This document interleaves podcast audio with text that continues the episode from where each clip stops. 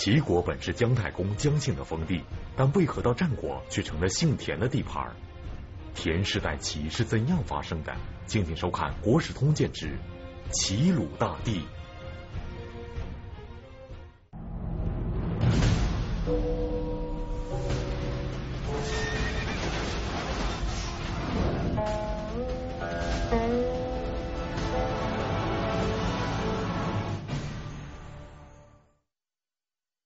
春秋战国时期，齐国一直是实力雄厚的东方大国。齐国本是西周时姜子牙的封地，国姓为姜。齐国在姜氏的带领下，开鱼盐山川之力，经济发达，并在齐桓公时率先称霸，成为春秋五霸之首。但到战国时，齐国的田姓却重要起来，不仅除了会带兵打仗的司马田穰举，会教人赛马的田忌。更有声名远扬、赡养门客的孟尝君田文，齐国的国君竟然也姓田了。那么田氏是如何取代姜姓入主齐国的呢？这期间发生了怎样的逆转？江西师范大学方志远教授为您讲述系列节目《国史通鉴》第十集《齐鲁大地》。在中原地区的超级大国晋国被三家分了啊，所以我们上次谈到赵、韩、魏三家把晋。一分为三。那么，在黄河的下游，率先成为春秋霸主的齐国，也在偷梁换柱的易主。由原来的姜氏，正在变为田氏。本来齐国是姜子牙的封国，国姓姓姜。那么，齐国的很多女子。嫁到春秋时期的各个诸侯国做妻子，他们的国君做妻子，就出现了所谓的文姜、所谓的宣姜，都是姓姜。而且那个时候齐国是经济发达、民风开放、盛产俊男靓女，所以大大小小的什么带姜字号的齐国的女子，到其他各个国家，成为春秋时代的一道风景线。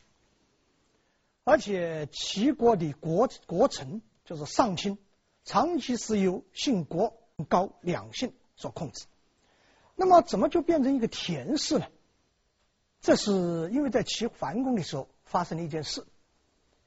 在齐国的西边有一个国家叫陈国，这据说是舜帝的后裔，在西周的时候封的一个诸侯国。那么齐桓公的时候，这个国家发生内乱，陈国的太子叫陈完，没有能够继承这个地位，他就逃到了齐国。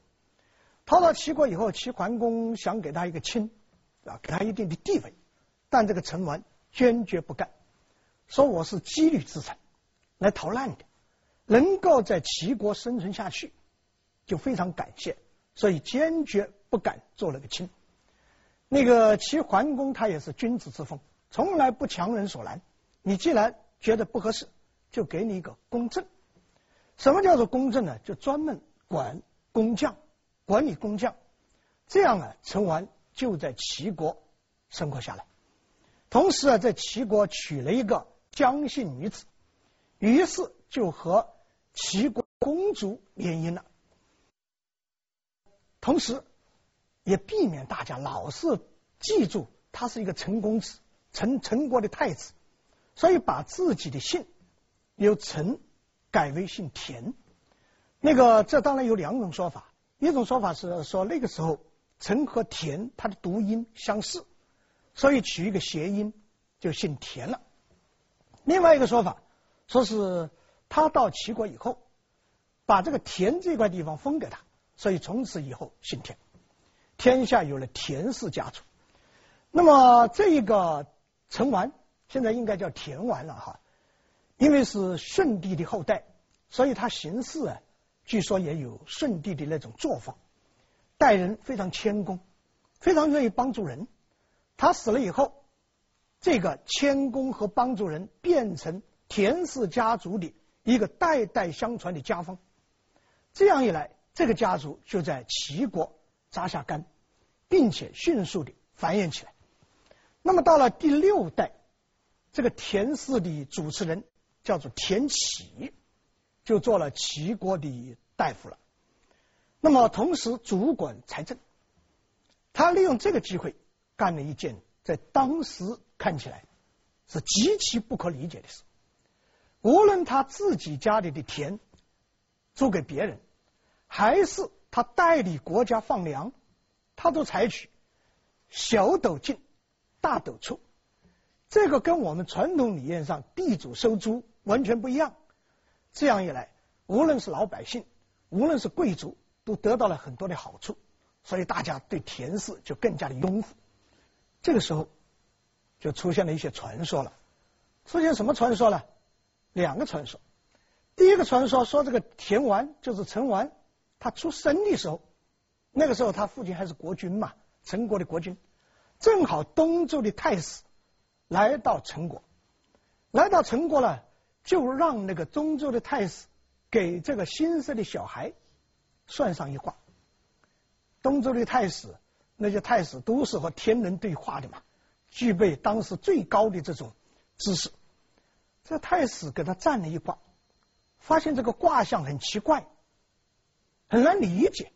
这个卦象叫观国之光，所以他就对这个陈国的国君进行解释，说：“你看看这个卦象很奇怪，第一。”关国之光有反客为主的意思，那么是不是这个小孩以后的陈国另外建一个国家呢？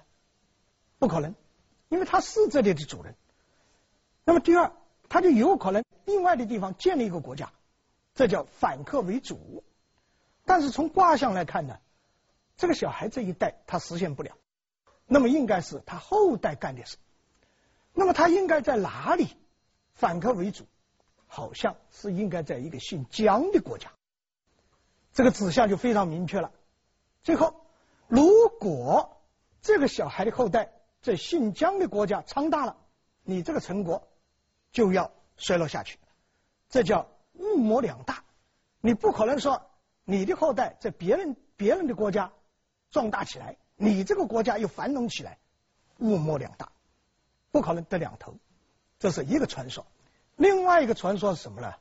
说是陈完到齐国以后，我们说娶了一位姓姜的女子做妻子。这个姓姜的女子家里也给他算了一卦，这个卦象就指向非常明确。这个占门是这样说的：“凤凰于飞，和鸣锵锵。有归之后，将欲与姜，五世其昌。”并于正寝，八世之后，莫之与金。这个就有意思了。这个指向非常明确。什么叫做有归之后？就是陈氏的后代。那么通过姜氏，他在齐国进行繁衍，繁衍到了第五代以后，他开始昌盛，变成正寝。到八代以后，恐怕齐国没有哪个可以跟他进行争锋了。所以我看到这两段传说、两段神话的时候，断定他一定是田氏在取代齐的过程中，他所制造的舆论。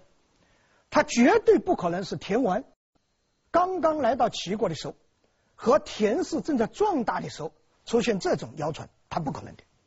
他一定是正在取代齐的过程中来制造社会舆论。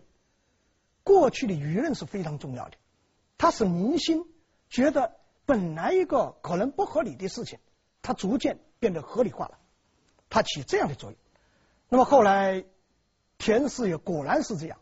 我们刚才说到这个田启，就是田王的第六代孙。到了田和的时候，第九代受到周天子的承认，成为诸侯。这个时间是公元前四百零四年，比承认赵、韩、魏三家还早一年。这样一来。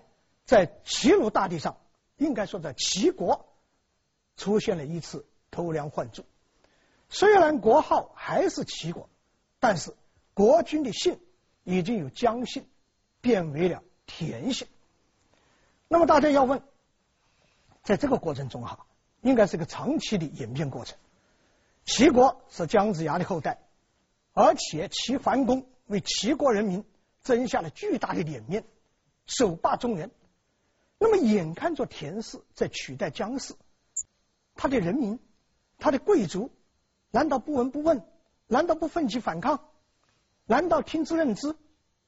这就有意思了，里头有很复杂的原因。但是我们今天不想分析复杂的原因，我们只说一个最简单的道理。有的时候，我们对一个一个事物，我们看不透、想不明白的时候，我们恐怕可以把这个复杂的事情简单化，用最一般的道理，用最简单的道理来分析它，可能我们可以看到它的本质。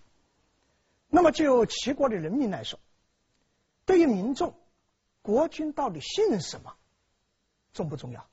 根本不重要。人民所看到的是。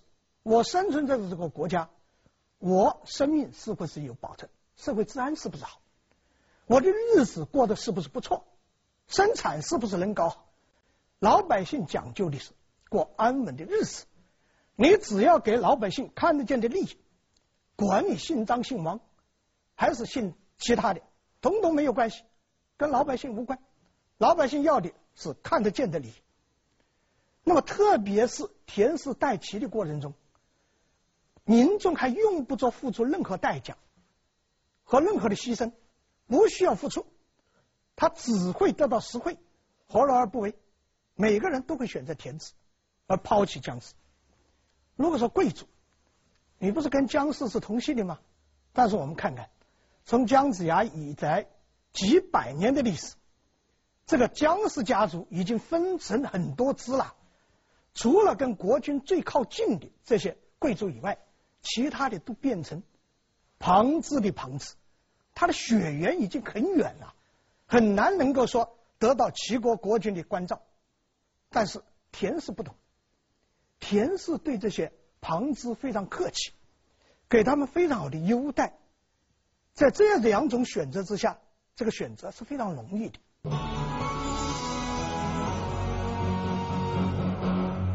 当齐国的国君在不争气的醉生梦死时，逃难来的田氏则抓住了机会不断发展，最终鸠占鹊巢，反客为主。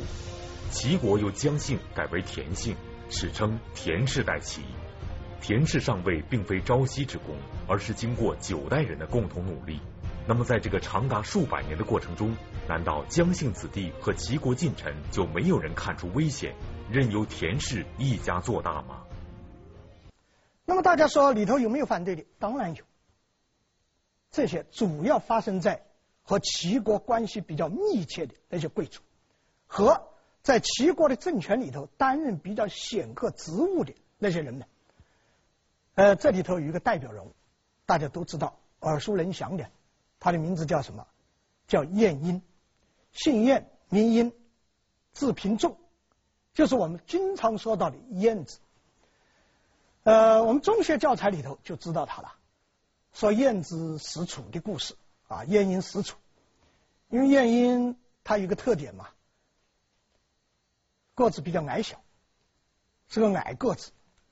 结果楚国楚军知道齐国来了一个北方的小个子，本来北方人是大个子嘛，想奚落他一下，于是在我们楚国选一批高个子，用南方的高个子。来接待北方的矮个子，使晏婴要感到自惭形秽。这个晏婴跟着这些高个子接待人员来到楚国，做的更绝的是让他走旁边的小门，不开正门。这是对齐国的一种侮辱。齐国是大国嘛，楚国也是大国，要讲究礼节的。结果他开小门，晏婴不进去。抬起头来望望身边的接待人员，高个子，说：“你们是不是带错了地方？我来到的是楚国，怎么不小心你们把我带到狗国来了？这不是狗洞吗？是狗钻的嘛，不是人走的嘛？”楚王受到奚落了，受到奚落还不甘心，于是当着晏婴的面审判一个由齐国来的小偷。当着晏婴的面审判，然后问晏婴。因为听说齐国那是文明程度很高的国家嘛，怎么盛产小偷？晏婴怎么办？晏婴回答说：“齐国确实文明程度很高，民风也很好。我们国家是从来不发生小偷的。但是齐国的人到楚国来变成小偷，说明楚国的社会风气不怎么好。好人到你这里来都变成坏人，就好像有一个传说，有一个故事，说橘子生于淮，生于淮南，这位橘很甜；橘子到淮北去，这变成汁了，就很苦。所以中国有一个著名的典故，就是由晏婴说出来的，说橘生淮南，这位橘，生于淮北，这位枳。那个楚王，你看看碰到这样的人，他一点办法都没有。我们小的时候就开始读这个故事，我们现在的小朋友也读这个故事，但是这种故事对于大政治家来说是雕虫小技，所以司马迁在《史记》里头不提这些事。司马迁看重的是大智慧，认为这是雕虫小技，只要晏婴身边有一个跟班，他的脑子灵活一点，处理这些小小的细节，那用得着晏子来处理吗？那么晏婴他的大智慧在哪里？司马迁认为有两个：第一，始终保持自己的这种谦虚，始终保持自己的这种坚持原则，用自己的这种人格来争取感染齐国的贵族，这是他的大智慧。所以出了一个著名的故事，司马迁也乐意记载，说是晏子的一个车夫。很张扬，跑到家里去向老婆也张扬。这老婆说：“你才是小人。”他说：“我这么小人？别人对我都很客气。”他老婆告诉他：“别人对你客气，不是对你的尊重，而是因为对你的主人的尊重，是对晏婴的尊重，而不是尊重你。”所以司马迁把这个故事记下来。而晏婴出出入入，他都保持自己的谦恭、礼貌待人，这是他的一个大智慧。第二，就是不断的协调各种关系，不断的缓和各种矛盾，尽可能的延缓这种田氏代齐的步伐。所以司马迁认为晏婴的真正的他的智慧，他在这里。所以司马迁在写晏婴的时候，给予了极高的评价。他在《史记》里头专门列了一个《管晏列传》，把晏婴和管子列在一起，同时。对晏婴进行评价，假令晏子而在，余虽为之自编，所心慕焉。如果我和晏婴处于一个时代，我即使做他的车夫，即使做他的马夫，我也心甘情愿，这是我的荣耀。在我所看到的《史记》里头对人物的评价，司马迁还很少有这种敬仰的心情来评价一个人。但是晏婴除了用自己的智慧来缓解田氏代齐的步伐以外，除了对齐国的国君不断的进行告诫，说要管政事了，不要管自己的享乐了，现在局势已经很危险了。除此之外没有办法。这个时候局势的发展已经不受个别人的驱使了，它是一个大势所趋。什么样的大势所趋？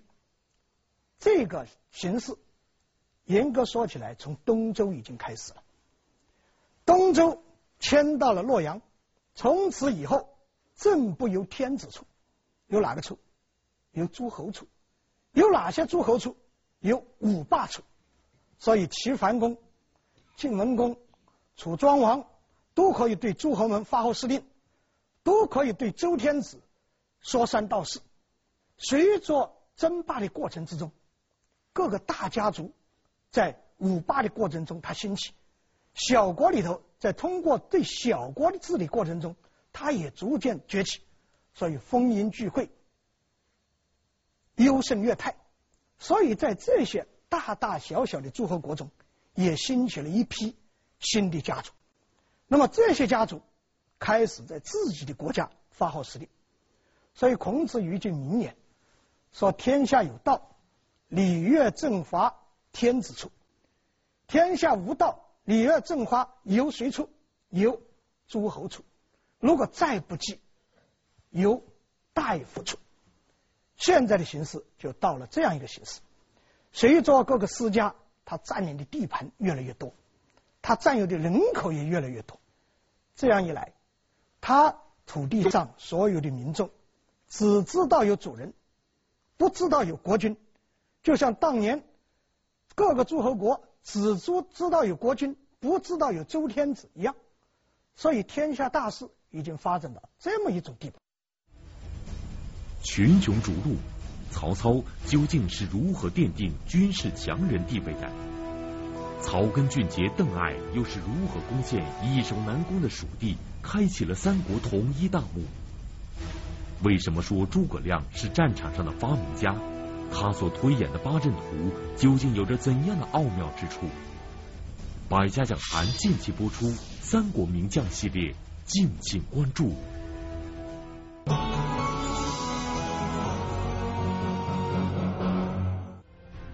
晏子再贤德，也只能一代人管一代人的事。在晏子去世几十年之后，齐国发生了一场不流血的和平政变，从此田氏代齐。从春秋到战国，国际局势已经发生了巨大变化。而对于天下无道、礼坏乐崩这个局面感到非常不满的，恰恰是对晏子推崇备至的鲁国人孔子。齐国在发生这种情况，不但齐国贵族。有些在着急，比如晏婴。邻国也有人着急，邻国谁着急？有一个当时并不著名的，后来极其著名的伟大人物，他的名字叫孔子，他关注了。他一看到田氏这样干，上书给鲁国的国君，要求进行讨伐。哎，他干这种事，那么他干这种事，是于他出于他的理念所造成的。所以我们谈了齐国，我们看看他邻国怎么样啊？这个孔子啊，实际上他的血统是很高贵的，血统是商汤的血统，商汤的后裔，他的先祖在宋国，因为周武王伐纣以后，把商汤的后裔一个叫微子的封在商丘，建立一个宋国，这是代表商汤的后代。那么应该说，孔子的血统比较高贵，但是到他曾祖父那一代，他家里破败了，在和其他的贵族争夺的过程中，没有争夺胜利，结果逃到了鲁国。这样一来，就像田氏到齐国一样，鲁国从此出了一个孔氏，他们这个家族到了鲁国了。说到孔子的出身也很有意思，他的父亲叫叔梁纥。到七十三岁的时候创造奇迹，跟一个十八岁的小姑娘生下了孔子。如果他不生下这个小孩，我们到现在绝对不知道，在中国的历史上还有一个叫做苏梁纥的人存在。之所以知道他，是因为他生了一个伟大的儿子，这个儿子叫孔子。孔子生下来果然与人不同，有缺陷，这引起父母的极大担心。他有什么缺陷？大家看看，我们每个人相互看一下脑门、脑袋，我们都是拱起来的，是秃的，脑脑顶是秃的，但是他是凹的，陷下去，这个就糟糕了。这个小孩是不是畸形？所以给了他一个名字叫丘，孔丘就是这样来的。但是随着这个小孩逐渐长大，智力发展一切正常，不但正常，而且显示出超人的智慧。还有一个特点，与人不同。这个小孩子长得特别快啊，长得特别快，最后长到多少？长到九尺六寸，高吧？那不得了。但是那是当时的尺啊，我们得有一个参照。九尺六寸到底有多高？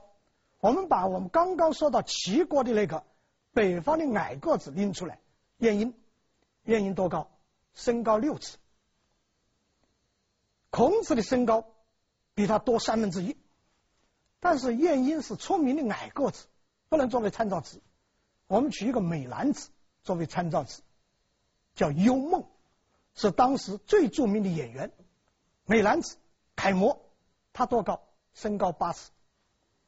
如果我们按照春秋时期孔子那个时代，一尺相当于我们现在二十厘米左右来计算，那么那个幽梦。身高是平均身高，大概当时的人的身高是一米六零到一米六五左右。那么孔子的身高是多少？一米九零到两米。即使在我们现在也是个大个子，所以人们叫他长子，很高啊，要抬起头来看他。你看看，父母的这种野合，不守规矩，没有遵照正常的生育年龄生下来的小孩，竟然变成一个奇才。所以中国人说，任何事情的发生，可能都有奇特。这个孔子也许是与生俱来的。呃，我们后来的知识分子，后来的儒家学者呢，总有一个遗憾，遗憾是什么呢？遗憾是孔子生不逢时。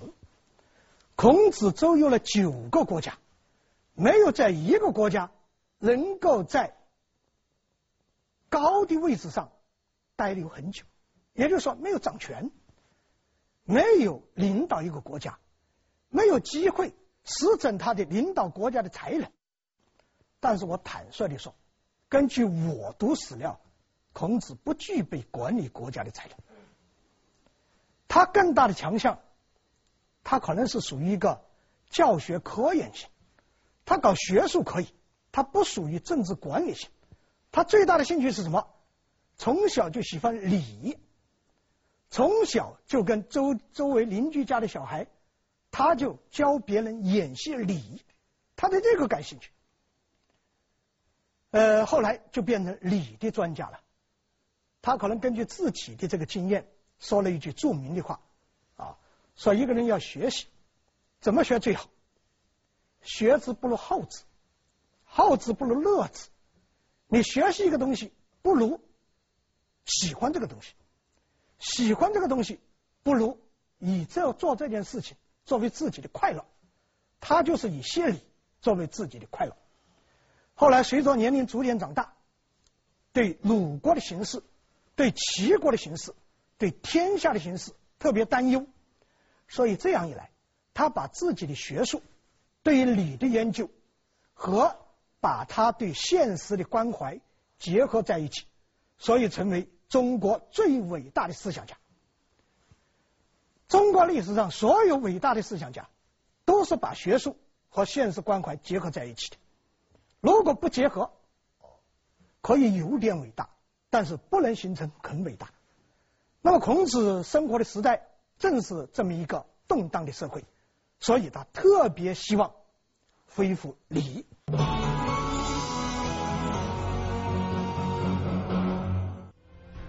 孔子一生对礼的追求孜孜不倦。把礼列为儒家的五经之一。据统计，《论语》一书中“礼”字出现了七十四次。孔子不断的与弟子们讨论礼，把礼当作重要的行为准则。那么，究竟什么才是孔子口中的礼？我们普通人又是否能够达到呢？呃，我们现在对“礼”这个字有很多误解哈。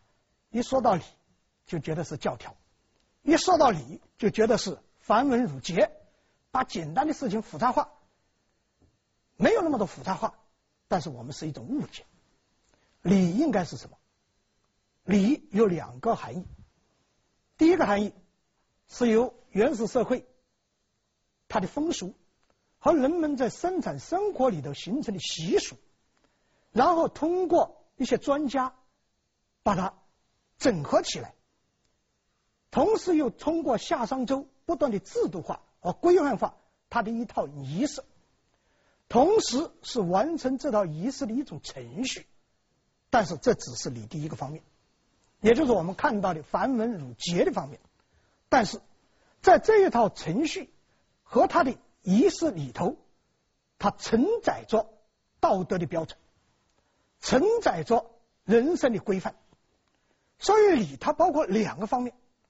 那么所以孔子他不断的在洗礼，他希望在这个看得见的礼的。仪式的过程中，来灌注看不到的这种道德标准和为人的准则。那么他对礼也有自己的解释啊。礼的目的是什么？礼的目的，谢礼的目的是为了达到另外一个字，叫伦字。所以我们说，在孔子这里，礼的核心价值就是一个伦字。什么叫人？这又是个概念了。我们也说的很多啊，但是在孔子那里啊，人是一种和天道并行的人道，它也可以包括两个方面，哪两个方面？第一个方面看得到的、摸得着的，看得到的、摸得着的什么？人与人之间相互尊重、相互理解、相互关心，这就是人，这是我们看得到的。还有看不到的。看不到的是什么？看不到的是人的道德的标准，人的道德的境界。看不到的是这个，由看到的人来体现看不到的人。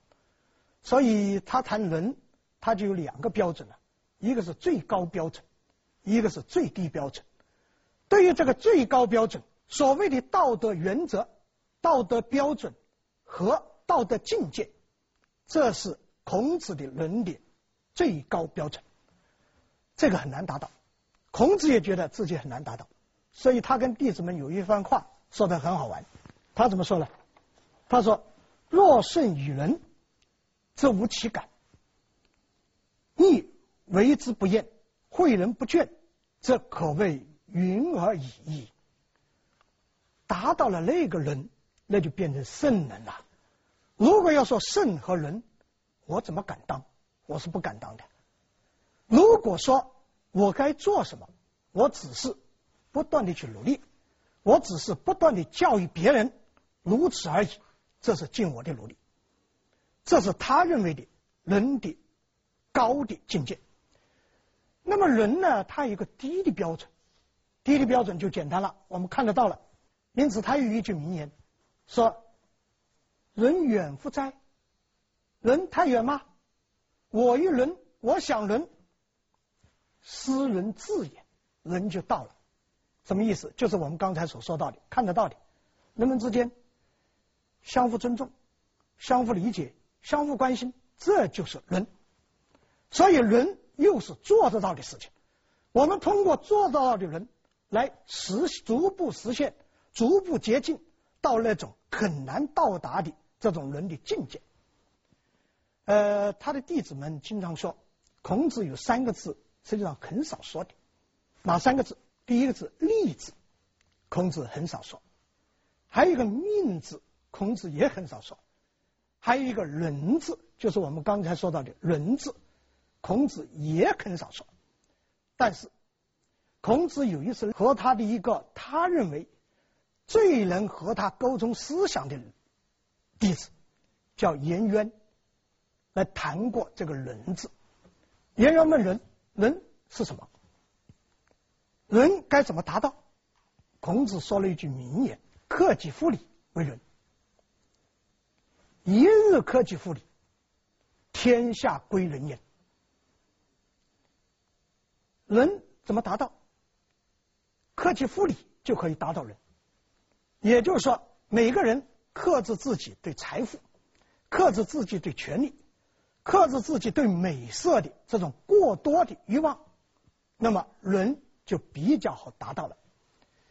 那么颜渊还是不太明白，我到底怎么实践它？你教我有哪些道路可以走？结果孔子又说了四句非常著名的话，十六个字：非礼勿视。非礼勿听，非礼勿言，非礼勿动。四物不合乎礼的、不合乎道德的事情，我们不要去看，不要去听，更不要去说，更不要去做，这就可以达到人。恰恰是这四物，在后代碰到猛烈的抨击。我记得我们鲁迅先生就专门谈到这个。说这四物：非礼勿听，非礼勿视，非礼勿言，非礼勿动。恰恰是把他束缚中国人，把中国人束束缚成一副死相，什么事都不敢动。实际上，这也不能怪鲁迅，实际上是当时的人民对礼的歪曲。我们已经很长时间把孔子说的礼歪曲的一塌糊涂。把它由全全体民众，不管是上层还是下层，都要遵守的礼，变为束缚下层的一个枷锁，把孔子认为的对一切人都应该实现的伦，而仅仅变成对上层的这么一种人，已经发生变化了。那么我们现在说孔子的伟大，我觉得有一点特别要突出来。我们曾经说到过政治家管仲、晏婴、子产，这都是政治家。我们也曾经说到过著名的军事家孙武。我们下面还将说到几个更著名的军事家吴起。但是无论是政治家和军事家，他们所做出的事情是有时效的，有时间界限，有时效的。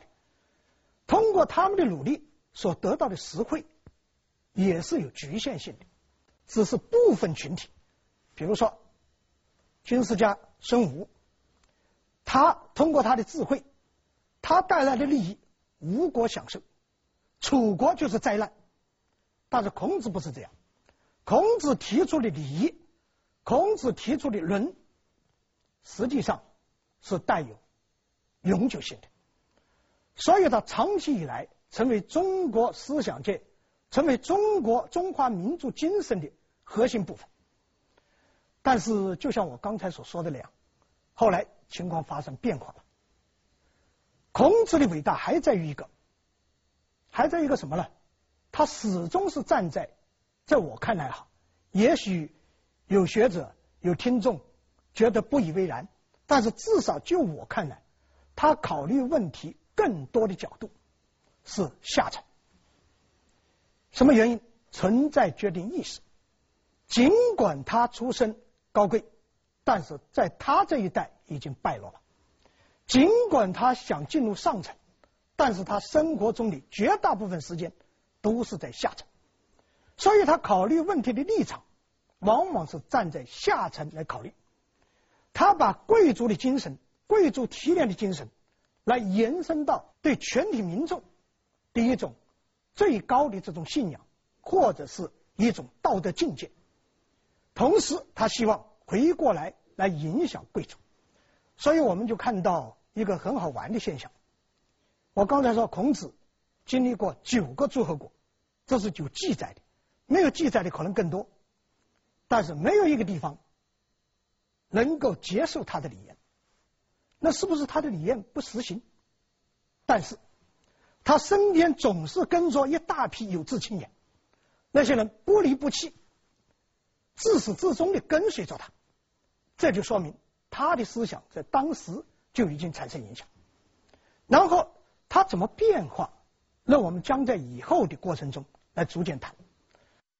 从下一集开始，我们又得把眼光由我们刚才说到的齐，说到的鲁，说到的齐鲁大地，我们将转回到中原地区。谢谢。